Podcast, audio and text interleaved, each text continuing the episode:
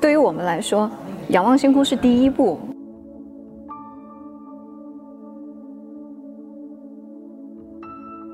我们要做的事情是把太空带给你。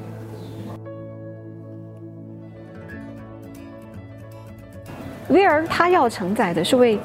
为大家承载一个呈现出一个新的一个世界，因为它的影响力会比我们现在所熟悉的任何的媒体、任何的载体都会更大。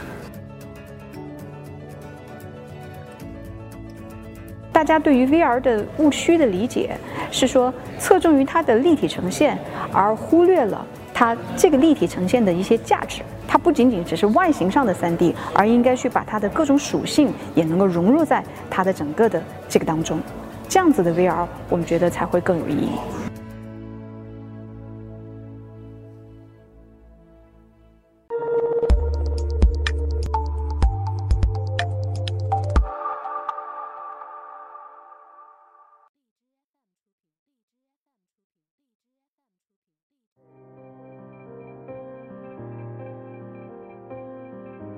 对于我们来说，仰望星空是第一步，开始对太空有梦想。但航天要做的事情是带人类去到太空。就像我们今天刚刚讲到的是说，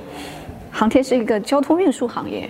就是我们开辟的是太空的高速公路，然后我们的飞船、我们的卫星是作为太空运输的一个载体。我们要做的事情是把太空带给你。从这个角度，其实所有的从太空回来过的宇航员。他们一旦上过天之后，他都会有很大的一个变化，因为当他们从太空看地球的时候，就会觉得曾经在地球上发生的所有的一切事情都不是事情，都不是问题。当人的视野发生变化的时候，他的思维会发生变化。其实我一直觉得 VR 它是完全另外一种叙事方式，它跟我们所熟悉的。影视现有的影视的叙事方式是完全不一样的，他们是属于不同的叙事的结构，或者说，我觉得如果用影视的角度而言，它其实是不同的影视语言。为什么？其实现在 VR 的发展，它的软、它的硬件的部分其实是超过它的内容发展的一个进程。而这里面其实很重要的一点是，我们需要培养出新的一代适用于这样子的表述方式、这样子语言体系的一代人。就如果说做做一个比喻的话，其实 VR 更像是《楚门的世界》，或者是现在就是很火的火那个那个美剧叫《西部世界》吧。因为在之前所有的影视的东西，我们是跟着镜头、跟着导演在走，而 VR 影视、VR 内容很重要的一点是我是主体，这个叙事的角度和结构发生了根本性的变化。所以，我我我认为这是二者之间非常大的一个区别，而且我也是觉得，如果一旦完成这种叙事结构的转化，VR 的内容会有一个井喷式的发展。VR 它要承载的是为为大家承载一个呈现出一个新的一个世界。VR 的从业者其实某种程度上是一个造物者的角色，所以如果说他们会需要注意的话，我觉得更多的可能是。可能是意识形态各方面的导向的东西，因为 VR 的未来的影响影响力太大了，它会它对人的影响是无处不在的，所以 VR 从业者的自我的要求就是思维体系，包括它的价值导向，会很大的影响未来的看 VR 的人，因为它的影响力会比我们现在所熟悉的任何的媒体、任何的载体都会更大。我们未来有一个具体的一个项目叫钱学森教育工程，这个教育工程其中有一项非常重要的一个举措，就是我们会为孩子们打一颗卫星，然后孩子们通过这个卫星，然后带着我们的 VR，就可以从太空来看我们的地球。我们会有我们的卫星体系，地面会有我们沉浸式的体验系统，然后另外还有我们会提供我们的航天的专家，包括我们的发射场等等一系列航天独有的资源。开放给我们学校，这样形成一个有整个的学习系统、课程系统，包括还有我们的体验系统，这三大块的东西整整体的构成一套学习系统。就航天做教育其实跟一般做教育会有不太一样的地方。首先，一个航天做教育有有国家的责任，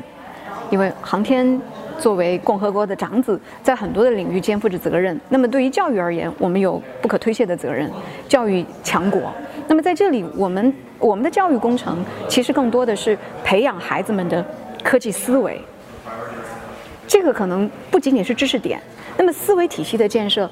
工具是一个很重要的一点。工具会影响思维，当然思维也会影响工具的选择。所以在我们这个工程的第一期，我们会选择大量的沉浸式的设备，让这种抽象化的知识能够变得真实可触摸。这对于孩子们科技思维的建设，其实是非常重要的一步。其实仰望星空几乎是所有人的梦想。中国中国最早的是万户飞天。那时候就想飞起来。其实我觉得在座的每一个人，都会有有想飞的这个这个想法。所以我觉得这个这个项目如果能够很好的成型的话，会得到很多人的欢迎。这个取决于这个项目的执行是不是能够更好的兼顾到大家体验的需求，再把一些细节性的东西能够做得更好。因为其实说起来容易，做起来其实蛮难的。它是其实是需要很大的一个系统来支持的，远不是打一颗星、两颗星、几颗星能够解决。它会需要一个大的星座，需要一个大的星座来支撑这样子的系统。所以我们会打卫星，但同时我们还会利用现有的我们我们国家在轨的一百多颗卫星的这个资源，形成一个虚拟的星座，然后把这些整个的卫星的资源。把它整合，然后提供给孩子，提供给公众。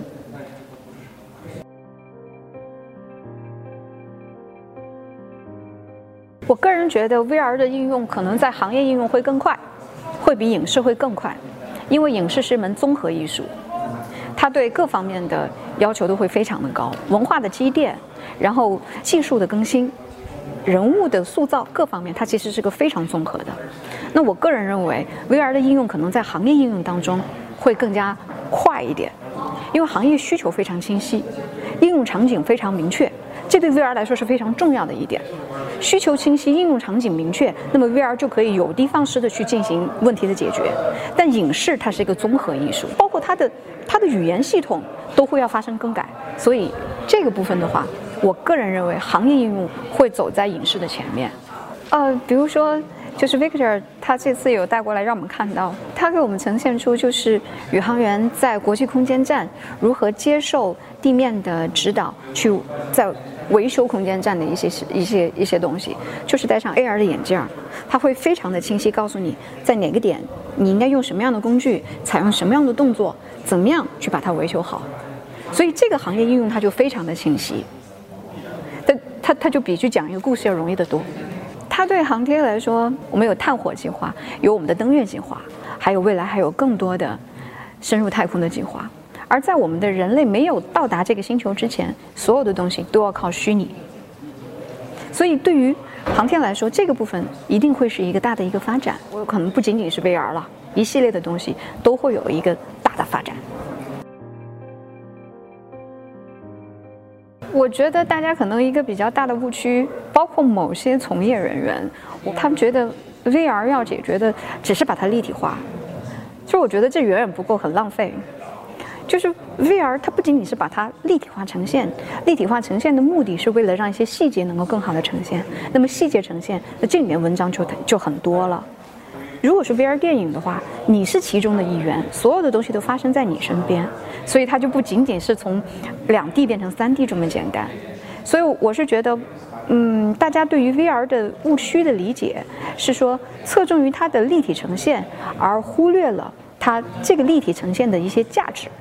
比如说我们曾经讲过，就像那个我们火箭的舰体。那我不仅仅是把它呈现用 VR 呈现出它的立体感，那我可能还会在里面体现出，比如说我们的整流罩的那个材料是非常轻薄、比较软的。那么可能我们我们让孩子可以拿手去碰一碰它，去感觉到它的它和在别的舰体部分的那个区别。那这样子来运用 VR，它就会有价值了。它不仅仅只是外形上的 3D，而应该去把它的各种属性也能够融入在它的整个的这个当中。